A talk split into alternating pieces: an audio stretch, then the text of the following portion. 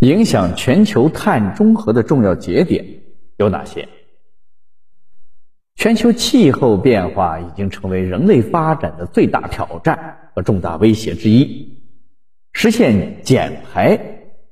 应对全球气候变化也成为了国际社会的共识。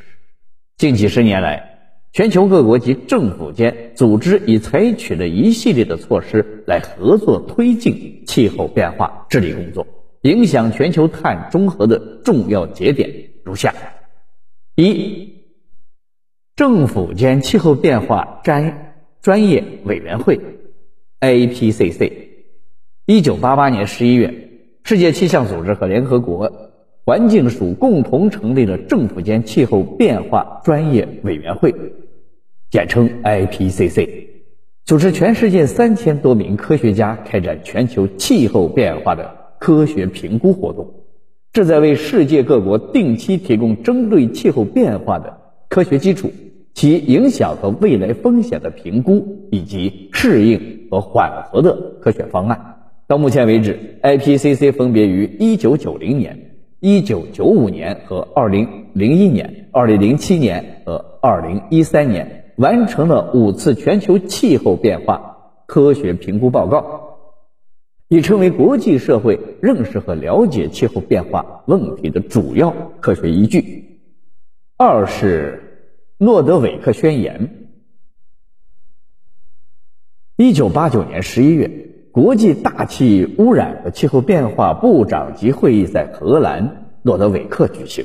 大会通过了关于防止大气污染与气候变化的诺德韦克宣言，提出人类正面临。人为所致的全球气候变化的威胁，并决定召开全球环境问题会议，讨论制定防止全球气候变暖的公约。三是联合国气候变化框架公约。一九九零年十二月，第四十五届联合国大会决定制定联合国气候变化框架公约，下称公约。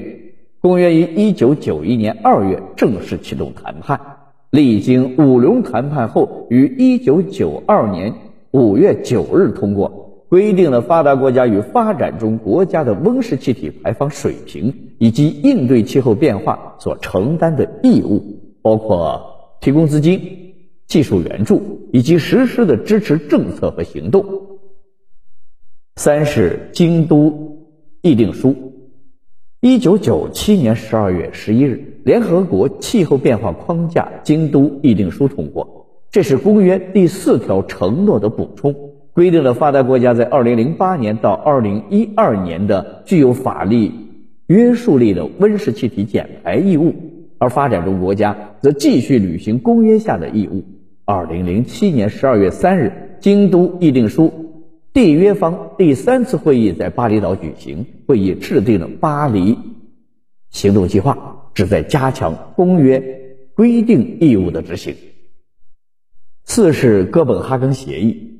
在京都协议定书第一承诺期即将到期的背景下，二零零九年十二月，哥本哈根气候变化大会召开，并在十三天的艰难谈判之后，就二零二零年到二零二一年全球应对气候变化问题达成了哥本哈根协议，提出了根据科学要求。去通过减少全球排放，将全球温度的升温限制在两度以下，同时提出了全球减排所需的资金安排及不同国家的减排任务。但是，哥本哈根协议并不具法律约束力，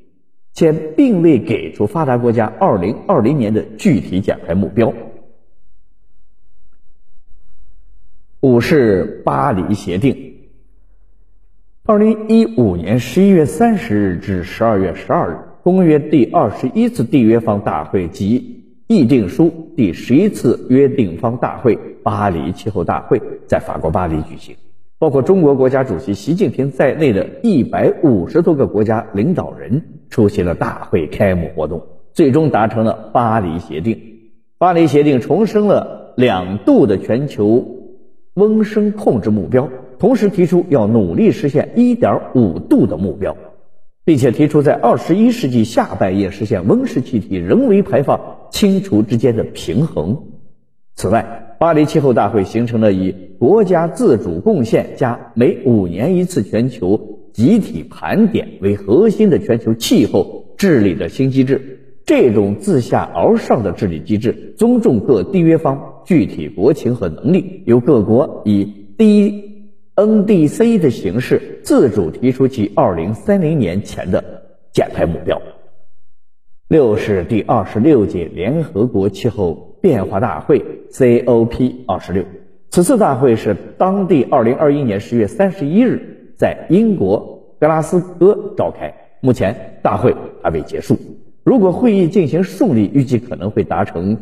格拉斯哥协定。COP26 是巴黎协定进入实施阶段后的首次缔约方会议，各方普遍视其为气候多边进程的关键。节点已经达成了多项重要的协议，包括2030年停止并逆转毁坏森林，到本世纪三十年代逐步淘汰煤炭，承诺致力于实现限制温室气体排放的关键目标。未来相关机构管理的所有资产都将与近零排放保持一致，等等。